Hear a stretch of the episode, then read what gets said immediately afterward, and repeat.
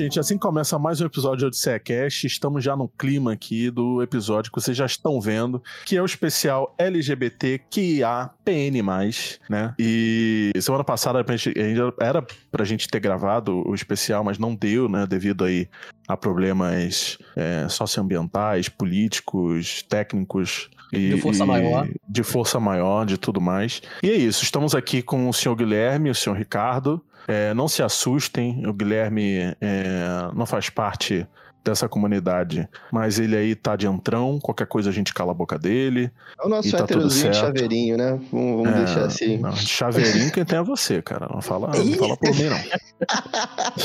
Caralho. Nosso hétero de estimação, vamos dizer assim, então. Eu queria agradecer finalmente ter colocado a minha sigla, né? Nessa amontoado de letras da comunidade LGBT. Você, você viu e foi quando, Matheus? Foi esse ano, né? Colocaram o PN, que é o P, na verdade, o de pansexual. Eles colocaram. Cara, é, eu não tô, tô, entendendo que você tá falando isso, porque já não é GLS há muito tempo. E o GLS já tinha um L, né, de lésbica, então. Enfim, brincadeiras à parte. Graças a Deus botaram um P aí, né, de pan representar aí o senhor Ricardo e o, o N, né? Os non-binaries para o senhor Guilherme. Enfim. é, escolhemos três filmes, né, para falar nesse especial. E, e, e, três filmes que representam bastante cada, cada figura do Odisseia. Tava parando para pensar esses dias aí. Assim, pelo menos cinematograficamente falando. Cada um pegou, assim, algo que ficou mais na, na, no conforto de cada um, no diretor de que cada um gosta, vamos dizer assim. Eu, pelo menos, enfim, nós vamos falar dos filmes que vão, vão ser passados e eu sou um Diretores grande fã. e diretoras, né? Temos a representação é, feminina aqui nesse, nesse especial. O Ricardo falou que os filmes que serão passados, né? Então você, ouvinte, fica atento, porque os filmes serão exibidos aqui. Vai, vai passar, vai abrir uma tela aí de surpresa. É. A gente é. fez uma parceria com o Spotify, passar os três filmes completos. Quem dera, quem dera. Enfim, é, nós vamos falar de Totally Fuck Up, né? Totalmente Fudido, de 93, do senhor Greg Araki, né? Que é, é, é, um diretor aí que tá na, na nossa vivência cinematográfica há um tempo, né, Ricardo? É, há bastante um tempo. É, e a gente começou com o filme mais chocante dele, né? Que traumatizou a gente por toda a vida. É, é. não é o mais chocante, mas foi um dos primeiros que ele fez, né? Acho que quem já viu aí Mistérios da Carne sabe que ele pode chegar ao ápice. Se não é o mais chocante, eu tô com medo de ver. É um grande filme, diga-se de passagem. É diga-se um de passagem. É. Depois vamos falar de Me Chame Pelo Seu Nome, né? Call Me By Name, do senhor Luca Guadagnino, com o grandíssimo, lindíssimo Timothée Chalamet e o grande James Ivory, né? Que ganhou um Oscar, né? Eu acho velho, que foi o mais né? velho, né? Sim. Mais velho ganhou um Oscar. Ganhou um Oscar de roteiro ou ganhou um Oscar at all? Ganhou um Oscar at all. At all. Bom, depois vamos falar de Retrato de uma Jovem Chamas, da senhorita Celine Sciamma, que eu não sei se é assim que se fala, Que mas... bom que ela se ama, né? Vamos deixar isso bem claro, a autoestima dela tá em Não, mas aí que tá, não, aí que tá. Não é que a Celine se ama, é a Celine se amar. Ah, é, rapaz. Exatamente. Que, né, é a diretora também do incrível Tomboy, que eu gosto Tomboy. bastante. Olha, já vi quase todos os filmes dela, cara. É, depois dessa indicação do Guilherme pra botar no Odisseia Cast, agora só falta, acho que é Vitória Regis, o nome do filme, Water Lilies, acho que é essa tradução, enfim. E também não se assuste porque ela tem poucos filmes, né? O senhor, o senhor Ricardo é grande eloquente. e ele é, é realmente eu sou um pouquinho eloquente. É um senhor hiperbólico, né? É. eu gosto de enaltecer as coisas que eu gosto. A senhorita Celine, ela prioriza qualidade ao invés de quantidade, né? Que é, é verdade. É. verdade. verdade. A gente falou de grande eloquência, quantidade, qualidade melhor do que quantidade. Se o nosso ouvinte tivesse ouvido o nosso papo anterior, faria muito sentido. Tá parecendo. Enfim. Com certeza. Vamos deixar, vamos, vamos deixar as entrelinhas aqui, mas se, se existisse um bloopers do Odisseia Cash, com certeza é seria para maiores de 18 é anos, né? Enfim. Bom, vamos começar com Totalmente Fudido. E é, eu acho que o senhor Guilherme vai. vai será que ele vai dar sinopse? eu tô na, nessa, nessa dúvida aí. Olha, se quiser eu posso dar a sinopse. Por favor. Posso, Ih, rapaz, começa dando. Vai lá, Ricardo, começa ah, dando. Meu Deus do céu. Yeah. Bem, primeiramente, antes de tudo, eu queria contextualizar o ouvinte sobre esse querido diretor, o Greg Araki. O primeiro diretor, inclusive, a ganhar a Queer Palm, Palma de Ouro LGBT, que foi criada a partir de um filme que ele, que ele fez, chamado Kabum. Dali pra frente, outros diretores começaram a ganhar também. Eu achei isso muito importante ter começado por ele. Ele que veio de filmes considerados a nova onda do cinema LGBT, né? Filmes manifestos, filmes feitos para é, sair assim, é, ir pela contramão do que estava acontecendo no cinema conservador hollywoodiano. E o Totalmente Fudido, agora começando com a minha sinopse, é um filme documentário ficcional, né? Ele finge ali ser um documentário de verdade, que conta a história de vida de jovens homossexuais que vivem em Los Angeles nos anos 90. Né? O filme ele tá mostrando a vida de cada um e ele basicamente já começa dando algumas alfinetadas no espectador, é, mostrando uma matéria dizendo que 30% dos jovens se que se suicidam são homossexuais. Ele começa a contar a história de jovens que são fracassados por essa vida é, é, heteronormativa, né, imposta pela sociedade ansiedade. E o filme vai tocar muito sobre isso, né? Sobre depressão, sobre a, o crescimento do, do, da, do vírus da AIDS. Né? Ele vai fazer umas críticas políticas, inclusive, bem ácidas. E é basicamente sobre isso. Dei uma, dei uma boa sinopse, ou, senhores? Com certeza. E esse filme conta com James Duval, né? Sim, James Duval, o grande Uh, como é que eu posso dizer, muso do Greg Araki, né? Tá em todos os filmes dele. E o muso dos filmes indie, né? Porque, é, apesar de eu não gostar, é um filme cult. Donnie Darko ele também tá. É, ele é o famoso coelho do Donnie Darko, né? Ah, é? É, por é. isso que eu não lembrava dele, porque ele tava vestido de coelho. Bom, agora tudo, é. tudo faz sentido. É... Senhor Guilherme. Pois não, tudo bem? Tudo bom. As suas considerações totalmente fodidas. Olá, cavalheiros. Saudações, ouvintes. Aproveitando aqui que o Ricardo não deu o famoso bom dia, boa tarde, boa noite, né? Ele ah, se desculpa. esqueceu. Bom dia, não. boa tarde, boa noite a todos e todes do ouvintes do Odisseia Cast. Bom, esse é um filme que eu considero que é um marco, a palavra aí que o senhor Ricardo adora mas eu acho que ele define muito bem é, essa geração. É um filme, eu concordo, é um filme manifesto. É um filme que é, eu conhecia, cineasta, o Greg Araki, fui apresentado pelos dois nobres amigos, é, e há pouco tempo atrás eu vi, fiz uma maratona dos filmes do Greg Araki. Esse foi o segundo filme que eu vi, não foi, Ricardo? Foi o segundo, né? Foi, você começou com The Living End, depois você foi pra a trilogia do Apocalipse adolescente, né? Você viu totalmente Sim. fodido, depois Nowhere, e depois a geração do Doom, Doom Generation. Isso, e aí eu fechei com Mistérios da Carne, né? Que é o Mysterious. Skin.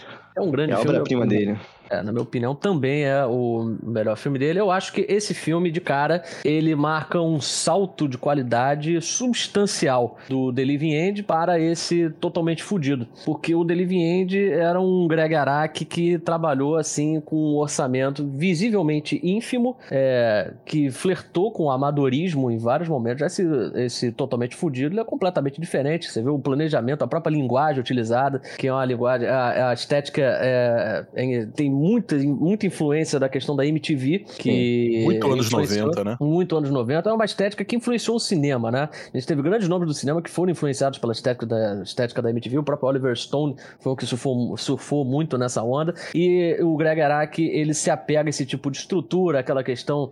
É, ele, além de ele emular a estrutura básica de um documentário, a linguagem de documentário, né? Tem essa coisa de ser um falso documentário, um documentary. Ele tem essa, essas transições que é como se estivesse mudando de canal, né?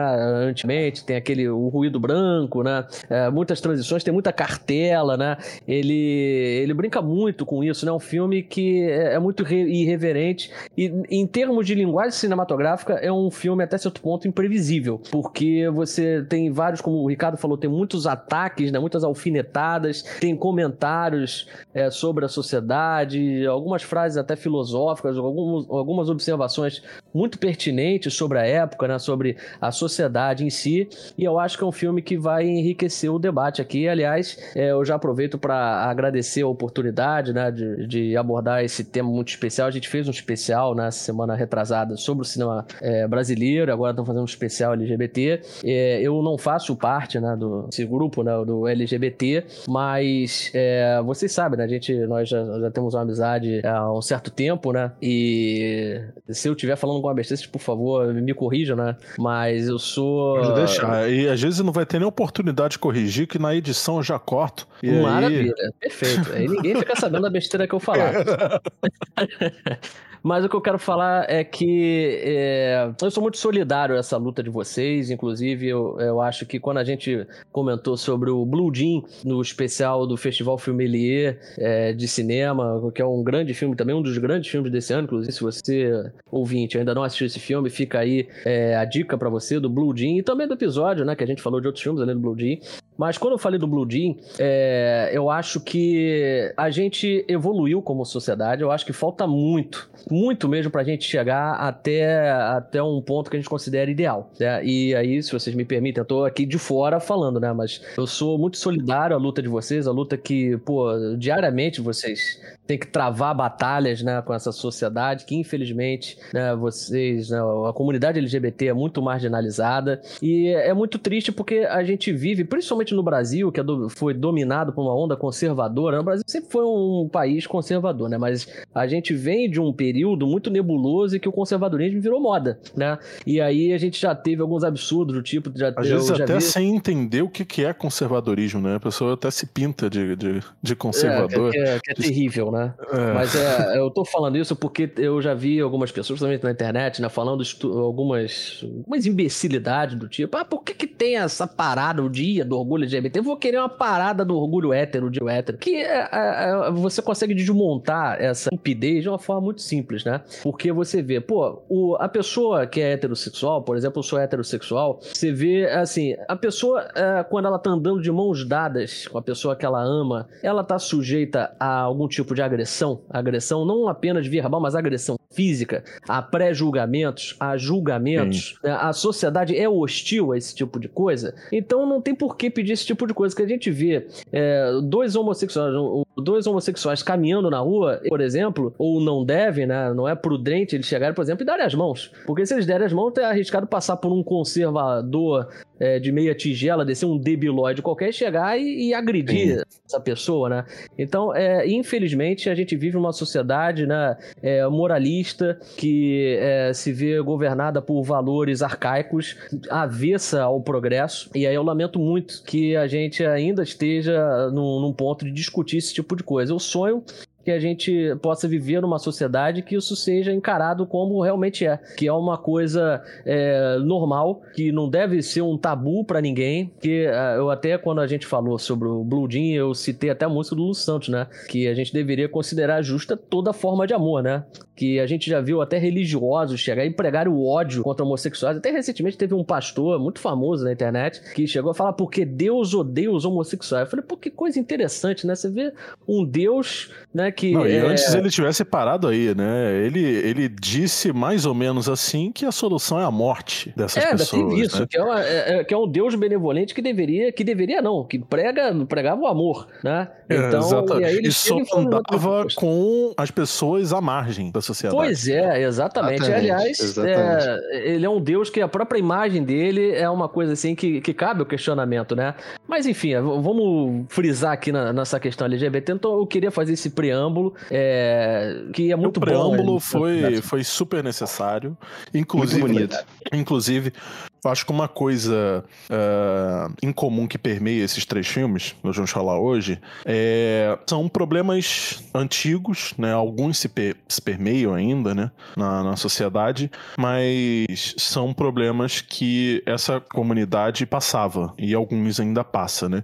E, e são filmes de época, né? Aquele negócio, a gente evoluiu muita, em muita coisa, mas a gente também é, anda muito retrógrado, né? A gente evolui e é, dá alguns passos para trás. A gente acaba imitando algumas coisas do passado, só que de uma maneira diferente, né? É, do jeito contemporâneo, a gente nem imita alguma coisa é errada que tá acontecendo no passado. né, cara? Não é só retrógrado, não. Porque a gente vê que a gente tá em pleno século XXI, em 2023, e acontecem coisas assim que você fala, pô, parece que a gente tá na Idade Média. Parece que a gente tá é, totalmente então... fudido ainda, né? É, tá É, mesmo, é quase as mesmas coisas, só que com o iPhone 14, vamos dizer assim, né? É sempre, sempre a mesma coisa. Uma sociedade que é regida pela religião, né? Desculpa até te interromper, Matheus, porque a gente já teve isso aí, quem defendesse que a gente substituísse a Constituição pela Bíblia, né? Então a gente vê uh, o grau, né? O anacronismo que é de fato, né? Que pô, a gente vive aqui na Idade das Trevas, as pessoas querem fazer com que a gente volte para a Idade das Trevas, né? Em termos de valores, né, Matheus? E, e, e entrando mais especificamente no filme, né, no Totalmente Fudido, é, é, os anos 90 ali foram.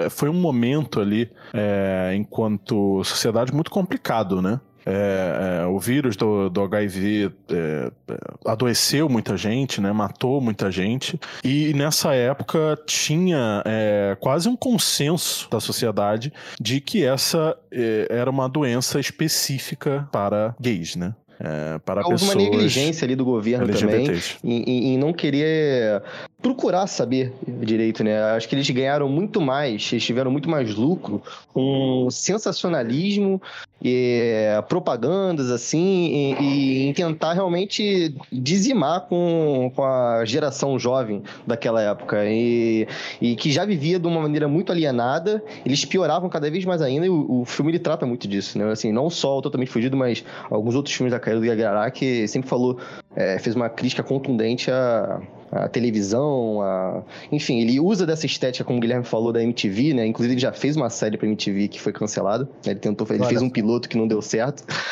que ele realmente combinava muito com eles, mas ele fazia isso de uma maneira que era uma, uma crítica, né? Era basicamente uma sátira. Então... E é até irônico dizer que, que, que, que, hoje em dia, né, por meio de pesquisas, você vê que não é esse grupo que é a maioria, né? Que, que infelizmente é, é, é, tem essa doença, né?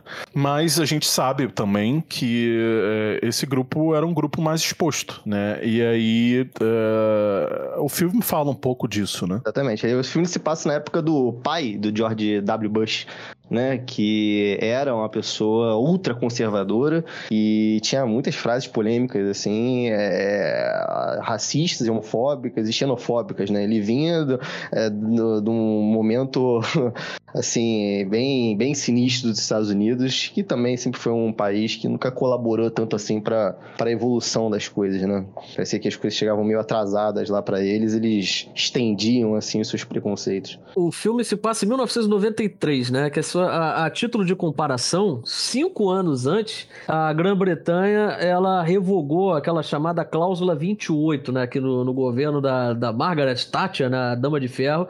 Era uma cláusula, é, assim, lamentável que é, visava proibir a promoção da homossexualidade, digamos assim, né? Digamos assim, não, era exatamente isso. Promover a homossexualidade era um crime, essa cláusula 28. Como, como se isso né? pudesse né? ser feito. Eu acho até engraçado essa coisa da promoção. É, pois é, é. Como se fosse realmente né? eficiente. Né? Pode né? ser qualquer é, coisa.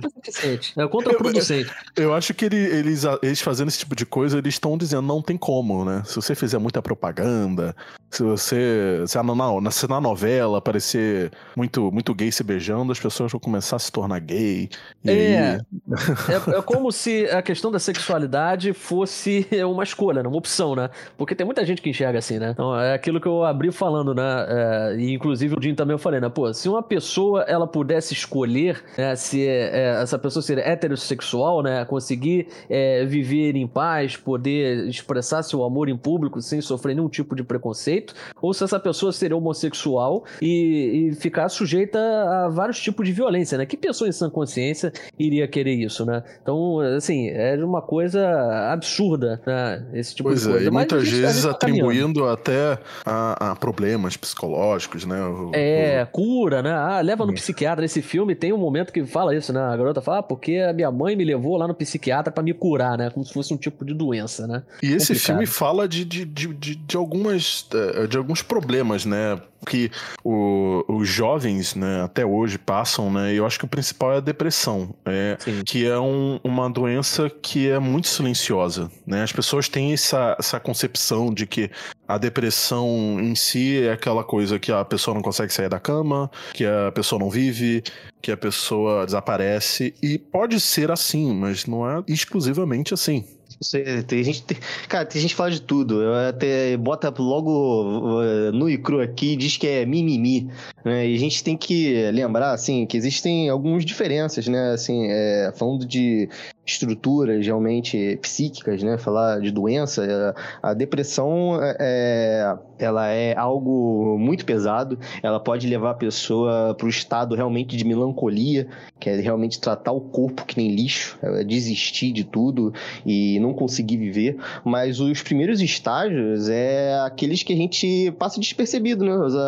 É, é, as pessoas que estão em volta assim não é, podem não perceber, mas o corpo da pessoa não tá fica chorando, né? 100% é, do tempo. Exatamente, exatamente. Ela solta alguns uns lapsos assim, algumas palavras soltas que podem acabar pegando, só que ninguém percebe. E o filme, enfim, fala bastante sobre isso também. O personagem de James Duval, ele desde o começo ele vai dando umas dicas ali de que ele não tá muito bem. Ele é um cara desencontrado com a vida, até na questão da, da sexualidade dele, ele tá tentando se encontrar, tentando se conhecer, ele tá é, naquela fase normal de, de às vezes negar né, o que ele é, ele tá tentando se conhecer adolescente, né? né? Sempre tô falando muito de escola, sabe? É só a cabeça imatura do jovem, né? Assim, é, o começo de tudo, a adolescência é aquela época que tudo tá florescendo, tá flor da pele, e aí a mente, assim, tá confusa com as coisas que estão passando. É, é...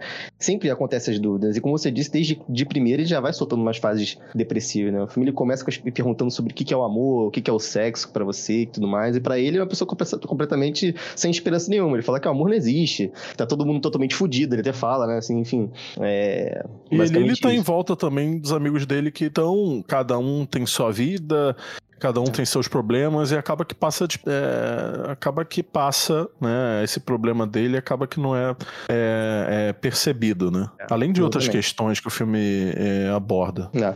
E também tem gente vivendo bem, né? Tem um, um, o casal lésbico do filme que existem vários momentos que aparecem ela simplesmente é, cozinhando, conversando, soltando algumas alfinetadas sobre o mundo, né? Falando sobre coisas aleatórias que não são tão aleatórias assim, né? Tem um fundo de, de, de, importância, mas que tem o seu simbolismo, né? Que é você ser um dos poucos filmes, que, pelo menos pra época, é, era mostrar um casal LGBT vivendo bem um com o outro. Tem até um plano, Sim. assim, que ela, a menina tá cozinhando, a outra tá na mesa esperando, elas estão conversando, e tem a bandeira dos Estados Unidos de cabeça para baixo. Exatamente.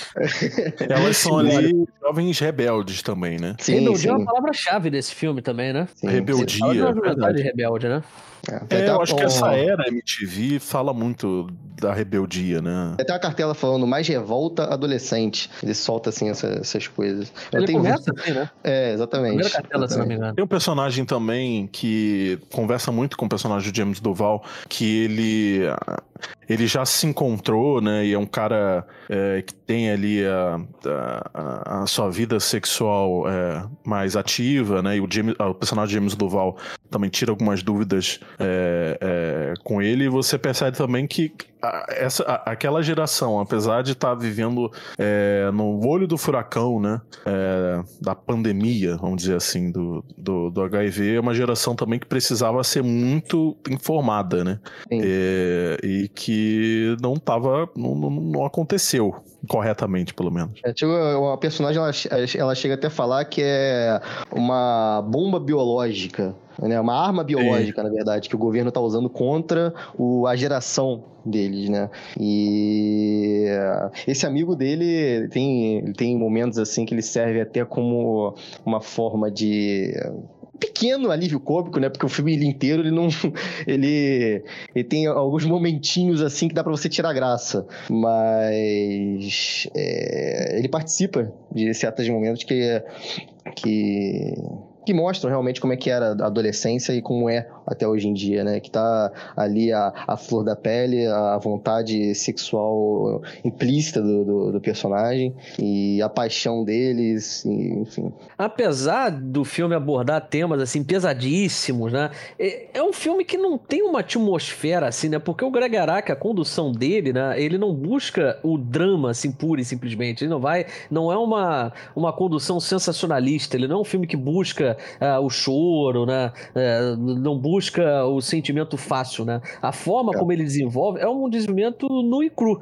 É como ele apresenta a situação, né? Que é, é um filme que ele apresenta angústia, né? inseguranças do, dos adolescentes, que é o que vocês falaram, que são adolescentes já sem esperanças, mas ele não força a barra em nenhum momento, né? Ele, ele traz alguns recortes da sociedade, pega alguns tipos marginalizados, assim, para compor o retrato que ele faz daquela sociedade, mas ele não chega assim e, e bota, pô, são elementos narrativos que a gente tá buscando para trazer o drama. Não, eu acho isso muito importante porque é, era uma, é uma tendência, infelizmente, que geralmente quando a gente fala de um filme LGBT, tem muitos filmes, principalmente na década de 90, que retratavam assim, principalmente é, pega o contexto da AIDS. E aí o filme se torna um dramalhão.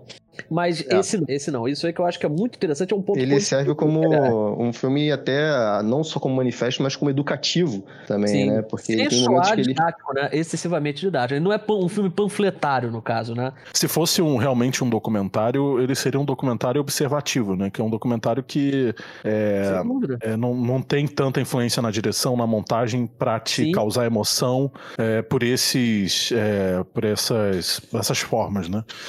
Pode Exatamente. te pela história em si que tá sendo mostrada ali. E o personagem de Jamie Duval, ele conhece uma pessoa, né? Que aí eu acho que ele ali ele realmente é, começa a conhecer a si mesmo e começa a conhecer o, os desejos dele.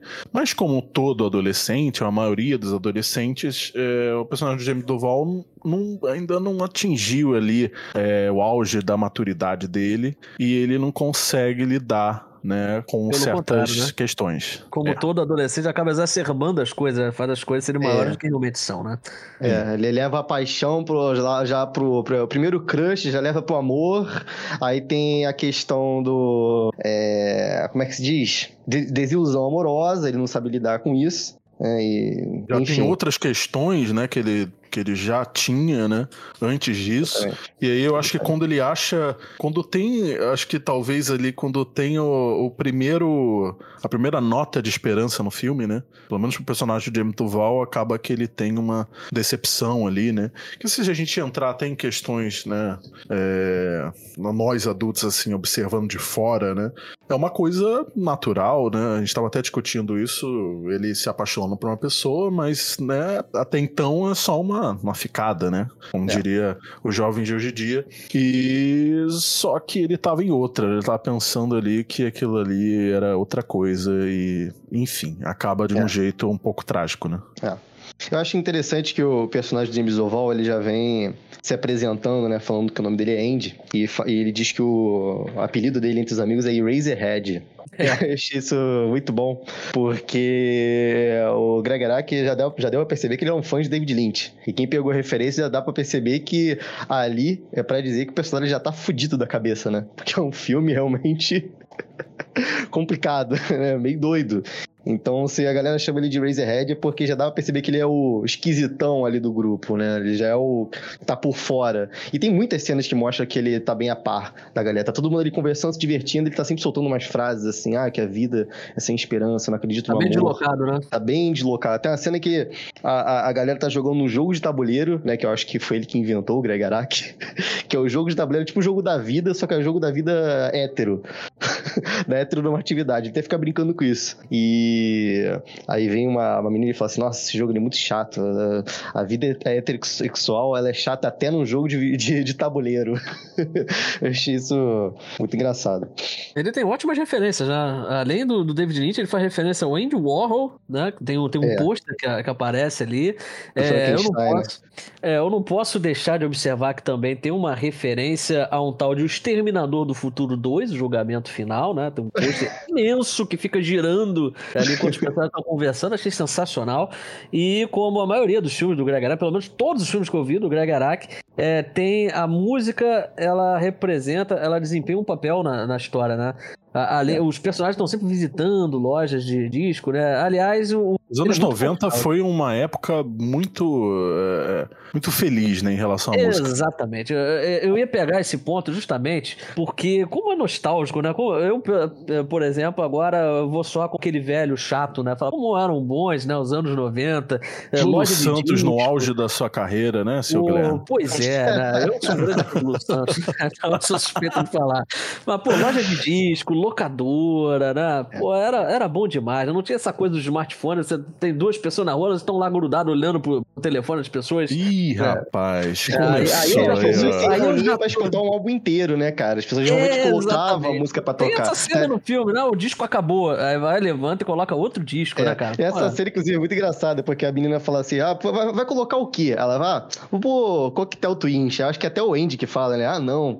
Pô, já tô cheio de sono. Vou botar essa é. porra. e é muito, cara, é muito impressionante realmente o que o Gregarac faz e mostrar que ele tem um bom gosto pra música e ele reforça isso bastante, né? Ele quer pegar músicas muito underground, que até pra época poucas pessoas conheciam, né? O Coquetel Twins, por exemplo, é, não era uma banda tão famosa assim no, nos Estados Unidos. É, com muito fã também de, por exemplo, é, como é o nome daquela banda, cara? É, Jesus and Mary Chain, alguma, são sempre bandas assim, bem do show e gás, vamos dizer assim, né? Não, mas ele cita também um The Smiths ali, num determinado tem, momento, né? Tem um tem. diálogo ali que eles falam três bandas assim muito conhecidas, né? Que eu Joy gravei Division, The Smiths e uma Aí, outra lá que eu esqueci. Exatamente, porque nós temos aqui também fãs de, de The Smiths, né? Um, pelo menos, eu tenho certeza que é o Matheus, né? Sim, ah, sou, não largo, não largo a mão, é, nem do senhor vocalista, que eu acabei de esquecer o nome. Morrissey. Senhor Morrissey. Senhor Morrissey, gosto muito, apesar de falar muita besteira, o senhor Morrissey. Mas enfim.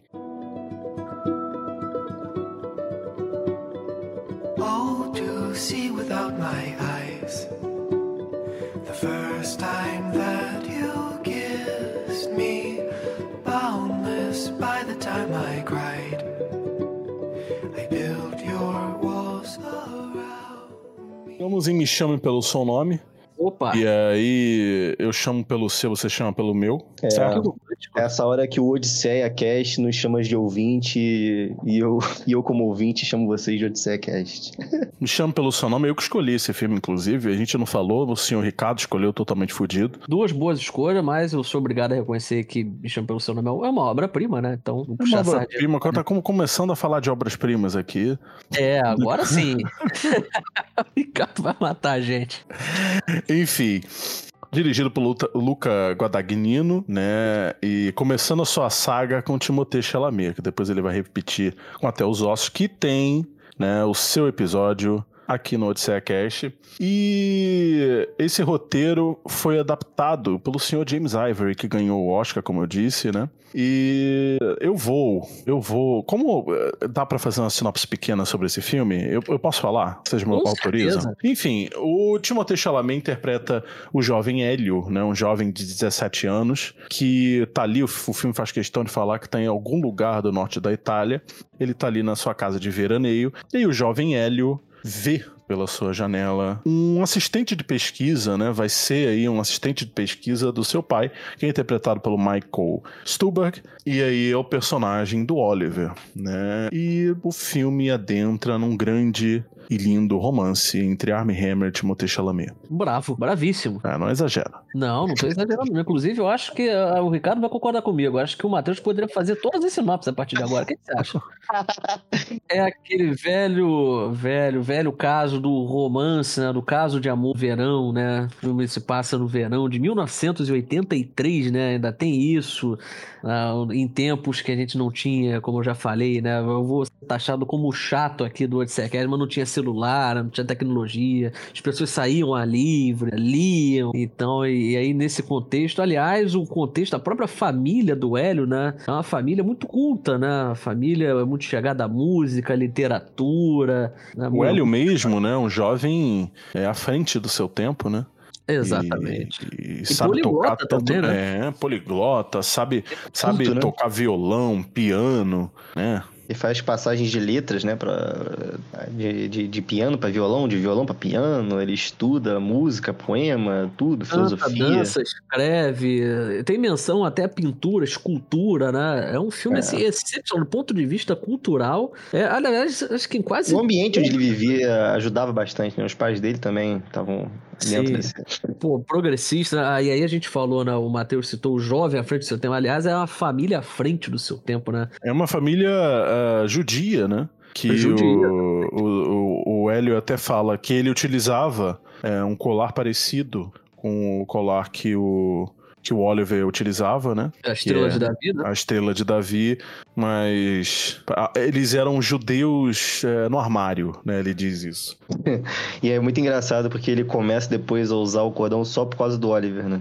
E depois vira um objeto, como é que eu posso dizer, é, é, de importância para ele. Ele tá sempre com um cordãozinho na boca, né? Toda vez que ele tá imaginando esse Oliver, porque tá longe do Oliver, ele tá sempre. Ele sempre busca alguns objetos do Oliver, né? Porque começa com a bermuda, né? Tem um colar, tem é, a camisa. A né? camisa, exatamente. Esse colar tem uma importância muito grande na narrativa, porque é, o momento que o, que o Oliver. O, desculpa. O momento que o Hélio começa a usar o, o, o, cordão, é o momento que ele realmente se encontra, né? O Hélio, assim como os jovens de Totalmente Fudido, ele é um jovem que tá ali é, uh, tentando se encontrar. Ele não é um jovem que, que se reprime tanto, mas de certa maneira se reprime. Ele ainda não se conhece, né? Tá se entendendo, né? Tá se entendendo. E só que ele tem os desejos dele, aí acontece as questões com, com a própria bermuda né, do, do, do Oliver, que o Guilherme uh, falou. Mas a gente, desde o começo do filme, vai percebendo que tá acontecendo alguma coisa ali, né? E o próprio Oliver tenta dar umas, umas investidas que não ficaram tão, tão claras, né, pro, pro Oliver, mas acaba que passa é, desapercebido. É, o Hélio ele faz aquele, aquele, aquela tática de, de aproximação, né, de, de flerte, da provocação. É, porque ele fica a todo momento negando é, externamente, mas por dentro todo mundo sabia que ele estava interessado, mas por fora ele ficava falando que o Oliver era um cara meio metido, né? Ele até fala a questão do later. Ele ah, vai dizer é até para as pessoas e fala later. Cara, cara é grosseiro, né? Você não acha que é grosseiro, que não sei o quê? Ele Aí vai. Ele, é, ele fica implicando com. Ele fica aquela brincadeirinha ali de, de implicância. Esse é o flerte do, do Hélio com o Oliver, né? A boa e velha dinâmica quando eles se odeiam, mas eles se amam, né? Eles começam se odiando e aí isso aí acende aquela chama interior e mas é algo tão leve que, não, leve que não fica aquela coisa manjada, né? É, não, de forma exatamente. nenhuma, de forma nenhuma. É o filme poético, dá, é verdade, né? Pô, é, é exato. Ele é um filme muito poético, né? E é, é, é uma poesia que se reflete na ambientação do filme, nos cenários bucólicos né, no norte da Itália, né? As cenas deles é, andando de bicicleta, mas até a fotografia, uma fotografia febril, né? É, ensolarada, que traz um aspecto assim mais antigo, mais é vintage, né? Mas também muito ensolarado. É uma narrativa que ela não é pesada, muito contrário, né? É sempre muito vivaz, cheia de energia, né? A própria trilha sonora, o acompanhamento que traz pro filme. É um filme muito agradável, muito gostoso de ver, né? Apesar muito, de ser um filme gostoso. que tem mais de duas horas de duração, tem gente que reclama, infelizmente, mas apesar de ter mais de duas horas de duração, assim, passa pô, voando. Eu lembro que eu tive o privilégio de. É, foi a primeira cabine de um festival do Rio, que foi justamente do Michel pelo seu nome. Primeira sessão credenciado. E eu fiquei maravilhado com esse filme. Eu comecei a ser com o pé direito, porque acabou o filme. Quando eu percebi que tava acabando, né? Que tem uma cena muito emblemática, né, no final, e aí os créditos ah. começam, eu falei, pô, não acredito que já acabou, cara. Pô, poderia é. ficar aqui mais duas horas acompanhando essa história. No final, tá, meus olhos estavam meio embaçados, né? Mas, mas tudo bem, porque tá mais lagriminhas, mas consegui acompanhar os créditos. e foi um filme que, assim, é, alavancou a carreira do Timothée Chalamet, né? Bom, não, há, não tem como negar que a atuação do Timothée Chalamet tá, assim, esplêndida nesse filme, né? Ele fala em, é em seis línguas, o cara fala italiano, inglês, francês. É, é um cara que, é, é na vida pessoal, ele, ele parece ser uma pessoa muito culta também, né? Ele é... Agora não sei tá se dando ele é... de Faustão, né? No pessoal, tanto no pessoal como no profissional. É, tanto no, quanto no jurídico quanto no físico. quem, quem, é fã do Timothée Chalamet já viu um videozinho dele falando em francês, né? Sendo entrevistado em francês. É... Enfim, é, parando no modo tiete. Né, o, o ouvinte já reparou que você é o fã número um né, do Timothée Chalamet. Então, aliás, o próprio episódio sobre o Até os Ossos já, já ficou bem claro, né? Sim, sim, exatamente. Verdade. O Timothée Chalamet, eu acho que ele devia ter uma indicação pelo é, Adoráveis Mulheres, né? Ele tá, faz uma participação no filme da Greta Gerwig, que eu amei o personagem dele, eu achei que ele estava ótimo também. E foi feito pelo Johnny Depp, né, na versão anterior. Ah, mas essa versão anterior aí a gente esquece, né? Eu tô É. esperando. Da Greta O Johnny. Depp também, a gente esquece? Não sei. Eu tô Enfim, fica sem polêmicas. Eu tô esperando vocês comentarem sobre a dancinha do Armie Hammer. Aí Ninguém vai comentar sobre aquela dancinha dele? Ah, linda demais a dancinha dele. Muito bom. Mas uma linda ainda é a dancinha do Timothée Chalamet, né? Depois. Também, Então, na hora também. ele puxa pro Timothée. Tá vendo, Vitor? Como é que tá tento mudar um pouco, mas na dancinha ele volta. Não tem como, não tem como, não tem como. Mas é, é assim, realmente, pegando o que o Guilherme tava falando sobre como o filme é poético, né? Ele é poético até na maneira como os personagens eles vão se aproximando. O que foi de uma maneira de provocação, né? A linguagem de amor ali do Hélio, com certeza provocar. Né? A gente vê até a cena do piano, dele tocando bar, aí ele fica trocando a- a- a- as notas pra ficar provocando o Oliver, né? E dali das provocações, que é só de palavra com palavra, vão os toques, né? O, o filme vai brincando muito com o toque, né? Com o Oliver É muito boa essa pertinho. cena do piano, cara. É muito, muito inteligente, sabe? Muito, É, e o, o personagem do Armie Hammer, ele, ele ouve o, o Timothée Chalamet tocando ah, violão e ele quer aquela mesma versão, né? Só que o Hélio, né, na provocação, vai mudando algumas coisas da música e vai mudando. Ele, pô, não é, essa. Ele vai lá e muda e faz de novo. É a versão original, né? Mas aí ele, ele troca, né? Bota um arranjo diferente ali. Ele até conseguiu provar que a versão dele era melhor. É, Pois é. ele fala assim: não, eu não posso trocar, eu não tenho como fazer essa versão que você quer, porque o baile não escreveu pra violão. Aí se eu for fazer pro piano, eu tenho que fazer desse jeito. Ele vai indo embora, aí o Oliver, cara, quer saber, eu vou embora. Aí ele vai e começa a tocar música de novo e ele volta. É muito, muito fofo essa cena. É fofíssimo Ele é um filme que, além dessas referências que a gente tem, né? Que foi que a gente estava comentando sobre como o James Ivory trabalha esses elementos, que são muito manjados, que a gente já viu milhares de filmes sobre isso, mas a forma como ele utiliza esses elementos, né? É, que isso é que torna o, filme é, excelente como ele é. É, além dessas referências culturais, essa provocação, essa, essa linguagem que o Hélio e o Oliver possuem, nessa, esse tipo de comunicação, é, a gente vê como a literatura influencia no, no relacionamento deles, porque os personagens eles são vistos frequentemente lendo e eles trazem isso, e- eles tentando entender o que eles estão lendo, né, os romances ou o que eles estão escrevendo, eles trazem isso para a narrativa, isso acaba sendo incorporado. Então eu separei até uma, uma citação aqui que é, toda hora eles estão trazendo algum tipo de reflexão né, é, dos livros. Mas tem uma cena que o personagem do Timothée Chalamet, né, o Hélio, tá, tá com a mãe e o pai, a mãe tá lendo. E aí a mãe lê uma passagem que é o seguinte, que é assim, até que um dia, né, que a princesa tá num relacionamento, né, e aí ela chega a um dilema, né, que é melhor ela falar, eh, se declarar, eh, declarar o seu amor ou morrer. E isso aí acaba sendo trazido pra narrativa, né, porque é um contexto em que o Hélio, ele tá ainda confuso, né, que foi o que a gente já conversou, ele tá se descobrindo, ele se conhecendo ainda, melhor dizendo, é, e aí chega esse ponto que ele entra nesse relacionamento, né? Ele acaba se relacionando com o, o Oliver, e aí isso vai ao encontro do, do dilema eh, da princesa: né? melhor falar ou melhor morrer, né? Eles ainda estavam naquele ponto. Tem um outro momento da narrativa que eh, aí já é o personagem do Oliver que traz, que ele fala: pô, o significado do fluxo do rio.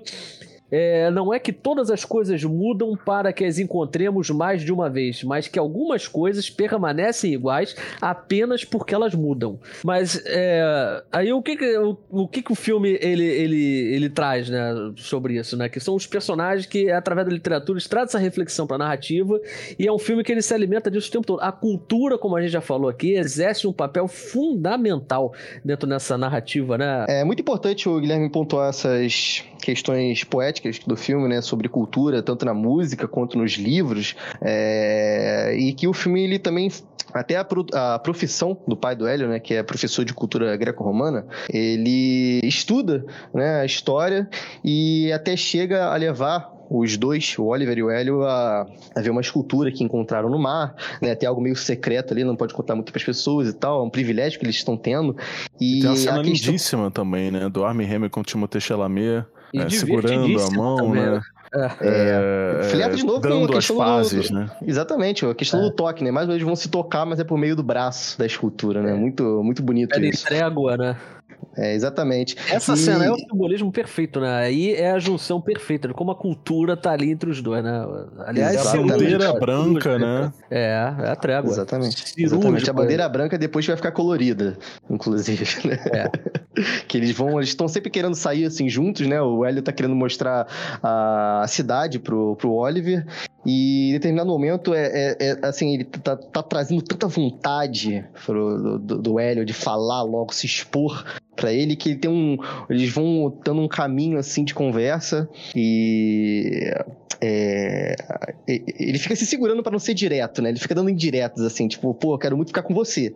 E ao mesmo tempo o Oliver tá sacando o que ele tá querendo dizer, e ele fica tipo, poxa, não tem, não tem outra pessoa para quem eu possa contar exceto você. Precisa ser você, tem que ser você. Eu queria que eu queria que você soubesse. Ele fica pendurando essa, essa frase na cabeça, eu queria que você soubesse, né? Eu queria que você soubesse que, enfim, vai para a, a cena que eles vão para um riacho, né? Vão para um gramado e ficam. É, tem uma curiosidade né, que o Matheus contou para mim que, assim, fora das câmeras, né? O diretor, antes de tudo, né, de começar, é, para os personagens se conhecerem, para os atores se conhecerem, né, e perderem essa, é, é, esse medo, a vergonha, né, de estar ali atuando, eles botaram eles para começar a fazer essa cena e fingiram que estavam gravando e deixaram eles se pegando ali no gramado e foram todo mundo embora. Quando eles perceberam, depois de um tempão de, de muitos beijos e amassos profissionais, é, eles olham para trás e não tinha ninguém. Né? Então foi ali para gerar uma certa intimidade entre os dois e partir para o filme realmente reforçou, realmente dava pra perceber que. É, a química o, é incrível. Entre a Amy é Hamilton e Chalamet, é incrível a química. Essa, essa cena do riacho é muito interessante, né? Que, que o próprio Hélio tá tentando quebrar o gelo, né?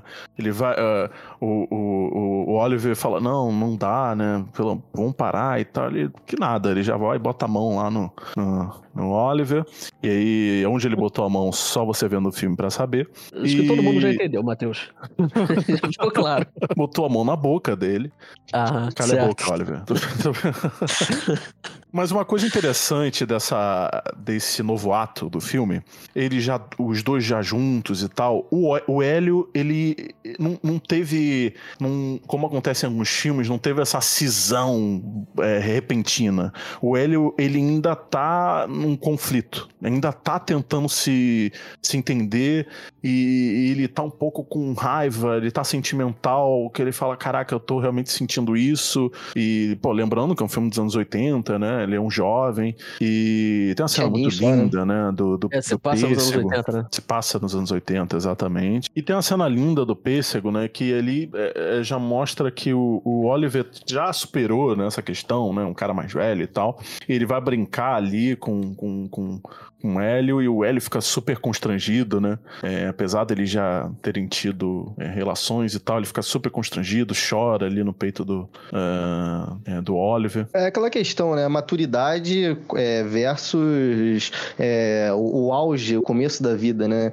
E enquanto um tá criando uma paixão pelo outro, um amor pelo outro, é, são de maneiras diferentes, né? Pelo, o, no, no fundo, o Oliver tem a maturidade certa de que depois ele vai embora, né? O Hélio também tem, mas na cabeça dele, ingênua, ele ainda leva aquele romance como algo é, que vai se permanecer por mais tempo, né? Ele ainda tá, ainda tá mexendo com a cabeça né? pra esse lado, não. É que eu tava falando que o, o Hélio ainda tá nessa questão, né, da homossexualidade, né? É, também. Também, ele, até porque ele também tem a, a, a peguete dele, né? Tem uma namoradinha ali que ele às vezes Márcia. fica.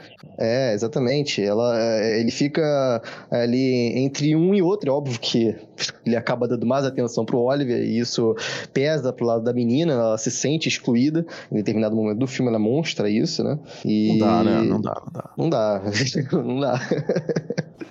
e a, a Márcia, inclusive, é vivida pela Esther Garrel, que o sobrenome já diz tudo, né? Ela é irmã do ator francês Louis Garrel. Ah, olha Louis só, Garrel. bem que eles têm realmente têm um olhar bem parecido com o outro, assim. São, são bem parecidos, né?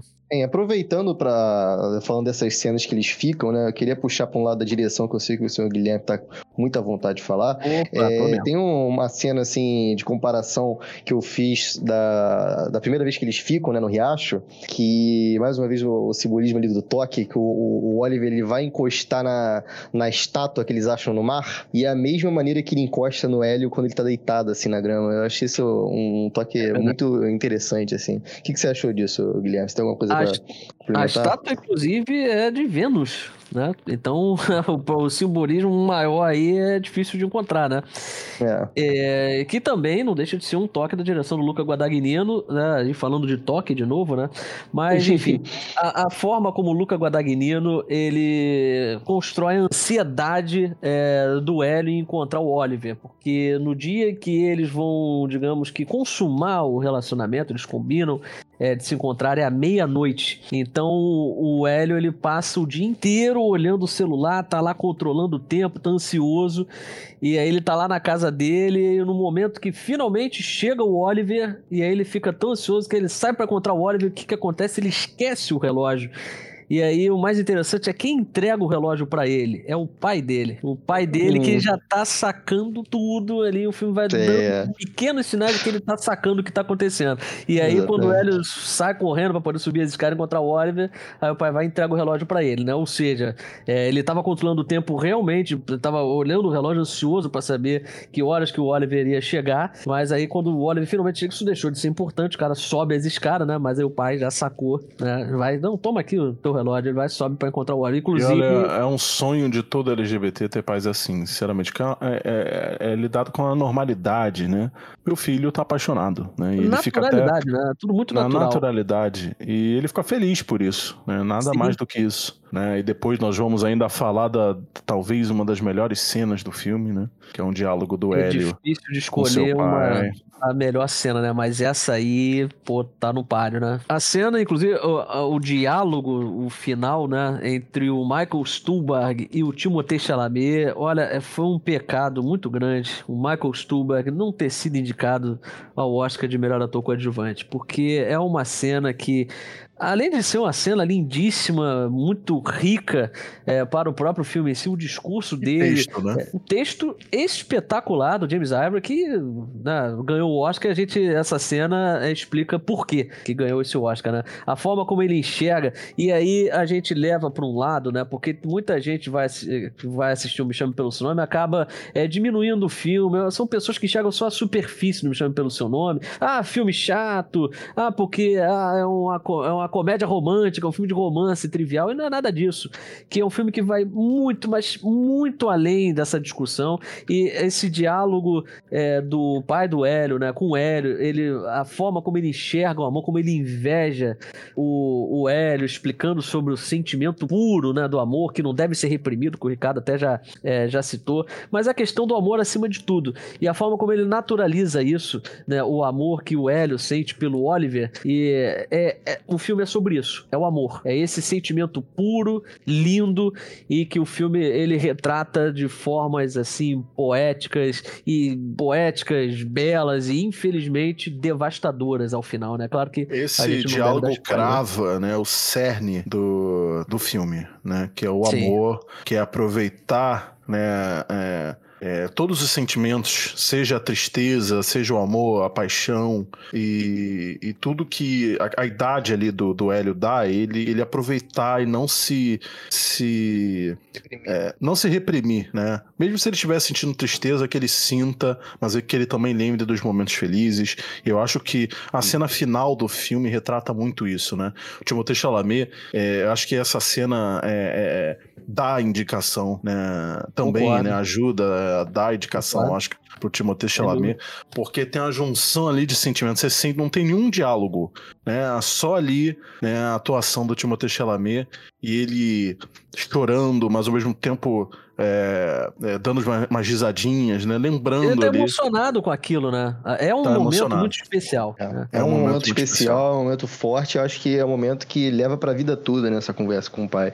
Porque eu acho que de todas as frases bonitas que ele diz ali, sobre realmente é, não deixar, assim, não ser insensível, né? Não, ele fala sobre não sentir nada, né? Que seria um desperdício ele se comportar desse jeito. E só que uma das coisas mais bonitas é realmente o eu estou aqui. Ele solta uma dessa, né? Então, ah, essa é aí é dar um foi, né? conforto né? absurdo para quem é um jovem LGBT no, no começo do auge da vida, né? Que tá ali é, sofrendo por de amor e, e tá com medo, né, de, de tudo que tá acontecendo, você escutar isso vindo do seu pai realmente é, é muito importante, né? É um misto de bondade com sabedoria que ele une nessa cena, né? Que é fundamental. É, é uma coisa que nem acontece, é, que não acontece, por exemplo, no Totalmente Fudido, né? Que é uma outra realidade, por exemplo, onde jovem e mostra como jovens é, que não tem pais como, como esse, né? Que é uma, uma raridade. A gente tem que falar que, pô, de, de, faz parte do que.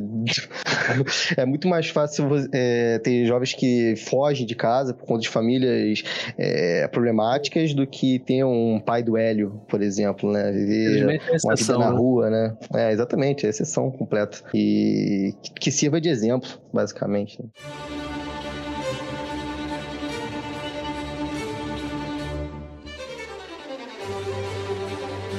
Bom, falando de Retrato de uma Jovem Chamas agora, é um filme dirigido pela Celine Sciamma, também escrito por ela. É um filme que se passa no final do século XVIII, né, numa ilha da Bretanha. O filme começa com uma, uma jovem pintora é, servindo de modelo para suas alunas. Em determinado momento, ela percebe que uma aluna trouxe equivocadamente um quadro que gera lembranças nela e é o quadro que dá título ao filme, né, que ela deu de retrato de uma jovem chamas. E aí o filme vai para o passado e a gente vê essa jovem pintora se encaminhando para essa ilha da Bretanha e conhecendo a jovem Eloise. E ali rola uma paixão proibida. Ficou meio sessão da tarde esse filme. Ficou totalmente, ficou sensacional. É isso que eu tenho para dizer. Ah, então tá que aliás é feito todo um suspense né, em torno dessa figura né, da, é, da garota, porque a protagonista ela é, fica encarregada de fazer um retrato dessa jovem, né, é, e que ela não posa para ninguém, né, e ela acaba sendo contratada pela mãe para poder fazer o retrato até em segredo, que ela vai para lá é, para poder sobre esse disfarce, né, de servir de, de acompanhante, né. Até porque a mãe é, dessa jovem tá preocupada, né, houve um incidente em relação a a irmã dessa jovem. Sim. E ela também tem esse, esse artifício aí, né? Ela, para essa jovem sair, caminhar ali pelo campo, ela precisa de uma pessoa acompanhando ela. E nessa época era muito comum, né? É, as pessoas encomendarem retratos, né? Dessas jovens para saberem, né? Se se se apaixonam, né? Tinha essa coisa de se apaixonar pelo retrato, na verdade era só pra ver a beleza, né? né? Ela já estava prometida, prometida né, e o cara queria saber, né, como é que ela era famosos casamentos arranjados, né? Que os pais já faziam pro, pros filhos e que eles querendo ou não e, iria acontecer. Então ela realmente era uma pessoa muito intensa, né? Sempre atrapalhou muito a mãe nesse quesito para não conseguir fazer o retrato dela, né? É aí que ela apela para chamar uma, uma mulher, né? Que ela é interpretada pela. Como é que é o nome da, da atriz, o Guilherme? Você falou muito Noemi bem agora? Perlan, que inclusive exatamente. esse ano já apareceu em Tar, não esqueci Exato, disso. exatamente. E que é pra fingir ali, né? Que é acompanhante, fingir que é amiga dela, mas enquanto isso vai fazer o retrato escondido. Então a mãe finge lá, vai falar assim: ah, vou dar uma viajada, vocês ficam por aí e e no começo ela tenta pintar ela só com lembranças, né? O filme, a direção do filme é muito eficiente nisso de, de, de, de você captar junto com a Mariane é, os detalhes, né? E a, a Heloise, ela é uma pessoa que não sorri, pelo menos naquele começo, né? É, ela não consegue tantas informações ali de expressão da, da Heloise. Ela vai conhecendo ali a personagem da Heloise. É uma personagem muito sofrida, né? Fugiu do convento, hum. né? Teve esse problema com a irmã. E esse casamento não é um casamento simples, é um casamento complexo, até porque ela vai ter que se mudar pra Itália, né? Porque ela tá prometida por um sujeito milanês. Então ainda tem isso, né? A vida dela ali tá, é um turbilhão de emoções, né? Envolvendo a vida da. da Aliás, eu vou falar algo polêmico aqui e eu tô com a chance, ouvinte de ninguém concordar comigo. Mas eu achei. Eu não sei se o senhor Guilherme fez isso uh, de sacanagem. Mas o retrato de uma jovem chamas tem muitas similaridades com Call Me By Your Name, com Chame pelo é, seu nome. Eu achei. É muitas Muito, similaridades, é, né? Bastante. O final, então, que eu diga, Jesus amado. Olha, o negócio é que eu teria escolhido, ouvinte, agora um, uma, uma pequena história de bastidor, porque eu iria escolher o, o Me Chame Pelo Seu Nome, mas como é um filme que o Matheus gosta muito é, e é com um ator que ele gosta só um pouquinho, que é o Timothée Chalamet, eu pensei, não, é sacanagem escolher Me Chame Pelo então vou escolher realmente um filme é mais ou menos é, parecido né, nessa temática, e também é um grande filme, né, outra obra de arte, que é o Retrato de uma Jovem Chamas, é, que foi premiado no Festival de Cannes, ganhou o prêmio de melhor roteiro para Celine Sciamma. Eu, eu gosto como a nossa língua, o português, é, ela tem muitas, ela tem muitas similaridades com, com o francês, né? Até num jogo de palavras que o próprio filme faz e que pra gente faz sentido. Em um determinado momento do filme que a personagem é, da Heloise, ela fala sobre correr e morrer, né? Que em francês Sim. é mourir e correr também. Então não sei se é assim que se fala, mas é, pra gente fica muito de boa. Eu não sei pros outros países, mas eu achei. Eu, tive, eu gostei desse privilégio.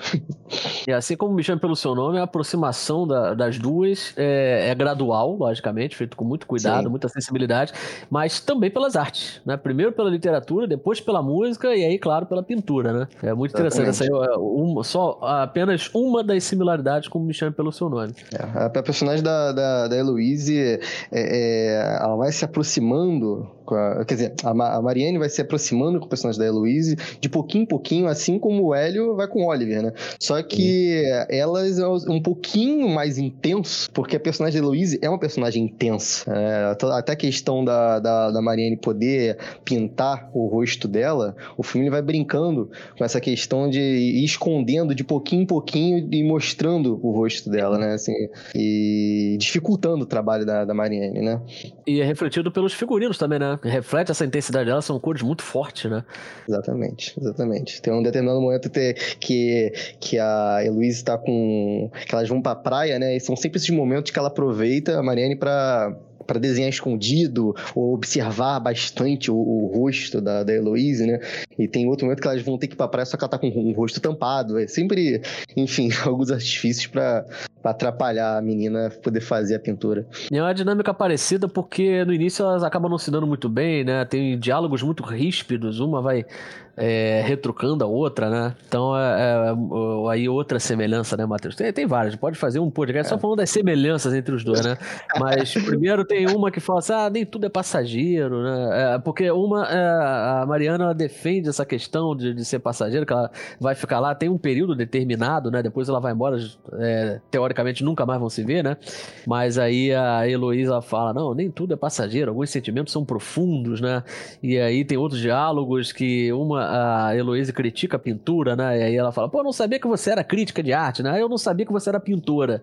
Então, é, é uma acidez assim, mas a gente também vê o estilo da Celine Sciamma, que é uma escritora muito sofisticada, ela tem um refino no trato das palavras, são diálogos que é, não são expositivos, logicamente, até porque ela ganhou a palma, a, ganhou o prêmio de melhor roteiro no Festival de Cannes, e ela consegue... E ganhou o Queer Palm também, né? Ganhou o Queer Palm também, olha só. É, assim Ih, como o Greg Araki, né? Tá tudo Olha, interligado, né? Tudo interligado. Caraca, Mas o ver, Palma né, de Ouro tava difícil esse ano, que não tinha como desbancar Parasita, né? É, Puxa Parasita. vida. Aí realmente é complicado, não. Mas é isso, o roteiro ele é muito rico, né? Até essa parte que o Guilherme tá citando sobre é, que tem a frase, né? Nem tudo é passageiro, e até complementa que alguns sentimentos são eternos, né? Vem de algumas e... coisas que já estão dando indícios ali, né? Que ela fala. Tem um, momento também que fala como é que é. é, é então daí que vem os olhares, né? Que ela, ela fica realmente. A uma e a outra estavam percebendo que estava rolando uma troca de olhares intensas. Só que elas não estavam querendo expor isso. Só que, como a personagem da Heloísa é intensa, ela já vai de cara e diz, né? Que estava percebendo tantos as troca de olhares dela uma com a outra. E o mito de Orfeu e Eurídice, né? Também representa, tem um papel fundamental na história, né? Que elas conversando sobre a história de Eurídice, né? Aí ela fala, não, porque Eurídice ela não fez a escolha dos apaixonados, e sim a dos poetas, né? Tem isso também. E depois, se querer dar uma do Ricardo Raiz do Odisseia, que é pela final, final mas né? isso, é, isso reflete uh, uma, das cenas, uma das cenas finais, né? Mas, poxa, muito, muito lindo essa cena, que tá as três conversando ali é, e lendo o livro. É, a gente tá esquecendo o personagem da, da, empregada também, que é muito importante. Né? É, a criada também é. E fala de aborto, né? Que é, é, um assunto aí muito sensível, que ainda é tabu nos dias de hoje, né? E que e também. Numa é época que se passa o filme, né? Se é tabu hoje em dia, imagina naquela época. Pois é. E quando tinha que fazer, se fazia, né? E claro que naquela época é um pouquinho diferente, mas a discussão de, de hoje é que as mulheres fazem. O problema é que, por não ser legalizado, elas fazem de maneira precária, que é o que acontece é, com essa personagem, né? Então a discussão é em torno também disso, né? Eu já tô entrando para outra coisa aqui, mas enfim importante, não, isso é importante, cara, porque precário, se hoje em dia é precário, imagina naquela época, dá pra, e reflete na maneira como elas estavam tentando fazer. Elas usam ervas, né? É, as técnicas são muito bizarras, deixa a menina pendurada, tem um momento ali que, enfim, é... É incrível aquela cena, hein? Né? É, é, incrível aquela cena dela pendurada ali, porque é, é dúbia aquela cena. Sim, sim, exatamente. Até choca, né? De primeira você não tá esperando que, ah. que vai aparecer. O próprio significado da questão do retrato, né? Mas o que que é retratar uma pessoa, né? Porque a gente pensa, ah, é, hoje em dia é fácil pensar, né? A gente nem usa, mas até vamos tirar um retrato, né? Não, vamos tirar uma foto, né? É, nessa época as pessoas eram retratadas, mas até que ponto que esses retratos eram fiéis às pessoas, né? E isso aí diz muito sobre a dinâmica entre as duas, né? Elas tentam dar um significado, cada, cada uma pensa assim de uma forma diferente, tem uma visão diferente do significado, da definição é, de retrato, né? É, Nessa a... época era muito comum comum, é, por isso que falam, é, sem querer desvirtuar do assunto, mas é, falam muito que a gente não sabe direito os rostos é, de reis, rainhas, por exemplo, da Inglaterra e tal, porque tinham hábitos, né? É, você não podia é, fazer uma foto de um rei lá caralho, da, da forma mais realista possível. Você tinha que botar algumas coisinhas rei, né? ali, né? É um rei. Ele poderia mandar você pra guilhotina se você fizesse. Exatamente. A própria rainha Elizabeth, né? A gente olha os retratos dela e né, muita coisa devia ser diferente. Sim, exatamente. E a Mariana ela diz assim: a sua presença é constituída de estados passageiros que a aproximam da verdade. Ela meio que é, dá eh, ali dá um, faz um floreio do que é, se aproxima da verdade, mas não é necessariamente a verdade, né? Que é isso que vocês estão falando, né? Porque ela meio que está romantizando isso. E a Heloísa é radicalmente contra isso, né? Porque além de ela ser uma pessoa muito intensa, ser muito verdadeira, muito honesta, né? Com, principalmente com os sentimentos dela, né? E enquanto a, a Mariana ela tá aprendendo os traços dela, tem vários momentos que o Ricardo lembrou que vai à praia, e aí quando a Heloísa vai para água, é o momento que ela vai tenta lembrar alguma coisa, você começa a fazer o, de, o desenho ali para depois, mais tarde, quando ela estiver sozinha, fazer a pintura, né? Mas enquanto ela tá lá aprendendo os traços dela, apreendendo os traços dela, né? A Heloísa também aprende os traços é, da Mariane, né? Então é uma coisa que tem até uma sequência no filme, uma sequência chave do filme, em que a Mariane se orgulha de ter pego assim, muitos cacoetes, muitos traços, né? Maneirismos é, é, da Heloísa mas... e joga na cara dela, né? É. E aí ela, ela tá, pô, mas eu também peguei os seus, né? E aí, pô, desmonta, né, o argumento é. dela que ela também aprendeu muitos, muitos traços. Então, é, isso mostra como, é, como as pessoas chegaram naquele ponto, como é, elas se conhecem de fato, como elas se conheceram. Né? Você vai, muito... Isso aí é ponta partida, com a partida de, de quando depois elas já se permitiram, né? ter esse lado profissional de deixar a Maria pintar ela. Então, Sim. realmente, tem essa cena que é muito bonita, porra, lindo demais você ter lembrado. E que ela fala, assim, a questão de que delas estarem na mesma posição. Ela chama, ela não, vem pra cá, você senta aqui, olha, olha como é que eu tô te vendo. Né? Então, da mesma maneira que você olha para mim, eu tô olhando para você e. Poxa, é maravilhoso. Uma aprendendo sobre a outra, né? É, e, até, e até quando a, a Mariana, ela tá. A, a Heloísa chega um ponto que ela fala: pô, você já tem o meu retrato, né? Que você vai carregar pra vida inteira. Você sabe a minha imagem, fez o desenho, mas e eu? Como é que eu vou ter é, uma, uma imagem sua, né? E aí, quando a, a Mariana vai fazer um, um autorretrato, né? Vai desenhar a si mesma, é, é interessante que ela tá se vendo pelo espelho e onde o espelho se encontra, né? Então é um plano muito cuidadoso. A fotografia ali montou um plano magistral. Né? Magistral mesmo, mesmo, mesmo. Isso é aquilo ali, cinema, sua mais pura essência, cara. A fotografia desse filme, cada plano que. Tá, a tá utilização das cores, a valorização do ambiente, né, das paisagens, né, que é um ambiente muito bucólico, né, assim como a Itália foi retratada pelo Luca Guadagnino, não me chame pelo seu nome, né, a França agora pela Celine Sciamma, né, o papel do mar na história, do penhasco, tem todo ali um dilema, né, de como a, a irmã é, da Heloísa acabou falecendo, né? E aí ele tem uma jogada envolvendo isso, né? É um filme muito, muito rico de, de significado. O papel do fogo também, né? Em si. Porque Sim. o fogo, ele, ele, ele, simboliza a intensidade, né? E são momentos, assim, realmente é, que vão crescendo sobre o filme. Tem até um, um, um, plano, assim, que tá as três personagens, né? Criada, é, Sofia, a Mariane e a Heloísa na cozinha. Elas estão sentadas e é, uma delas, assim, tá, tá sentada no meio, onde tá atrás tá fogueira, tá parecendo que ela tá pegando fogo. Exatamente. É, é, muito, e tem outro muito interessante. Logo da Mariana, logo no início do filme, quando ela chega, ela senta nua, né, em frente a uma lareira e é exatamente a, parece que ela tá sendo emoldurada pela lareira, né? E, e você vê que isso aí, é, eles estão, a Celine Sciamala tá é, valorizando a ambiguidade do título do filme, que foi que você já lembrou, né? É Retrato de uma Jovem em Chamas. Isso aí tem vários simbolismos, né? O que, é essa chama de fato, né? A chama do amor, né, cara? A pois é, né?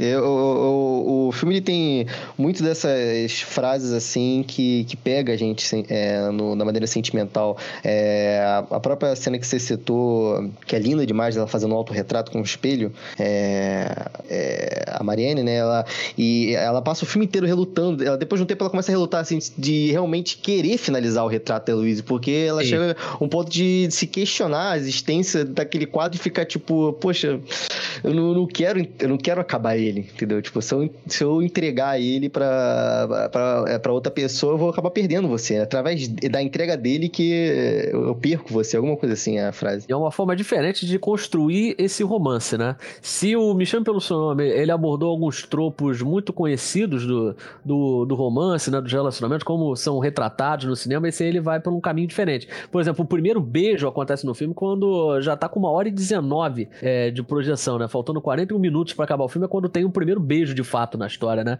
Então isso mostra a paciência com que o filme constrói esse relacionamento né? e que está muito enraizado é, nas palavras, né? No, nos diálogos, na verborragia entre, entre as duas, né? Que são, são diálogos muito fortes. E aí eu correndo o risco de me repetir, né? Que eu vou ressaltar aqui, é, elogiar muito a capacidade da Celine Sciamma e não recorrer a diálogos expositivos. Muito pelo contrário, né? Que é assim, de novo, remetendo a Me Chame Pelo Seu Nome, ela trazendo erudição para os diálogos, né? E aí é, ilustrando o amor através de, de, citações, tem aí referências ao Orfeu, né? O mito de Eurídice e, e a forma também como é, a, a Celícia Amar encontra de mostrar como a Heloísa ela jamais esqueceu ou jamais esquecerá a Mariane que a Mariane aí dando uma de Ricardo, né? Você vê que agora já tá chegando ao final, né?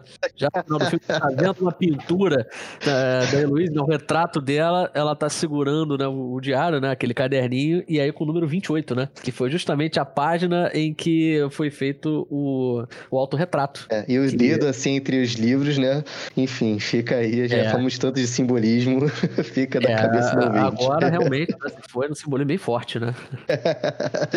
Não, essa cena aí, cara, eu pô, quase fiquei que nem um maluco em casa sozinho batendo palma, porque é, como, como finalizaram filme, né, cara? Que cena esplêndida. Não, é, é absurdo, né? Porque a, a Heloísa, ela fica no ponto que eu falei, pô, você me desenhou tão triste, né?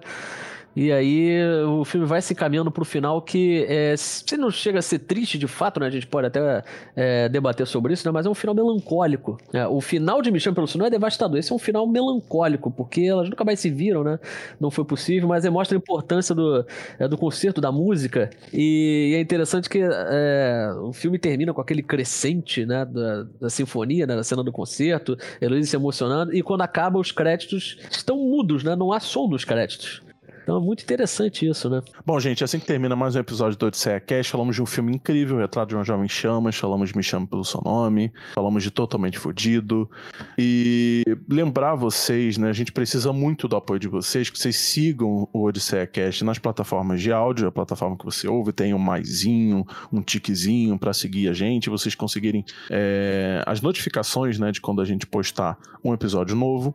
Sigam a gente nas redes sociais também, Twitter, Instagram. E nós temos agora o nosso Apoia-se. Para você que quer demonstrar um apoio ao Odisseia Cast, ter acesso ao nosso Discord, é, ter acesso a episódios especiais. E é isso. Muito boa noite. Até já. Até já. Ótimo.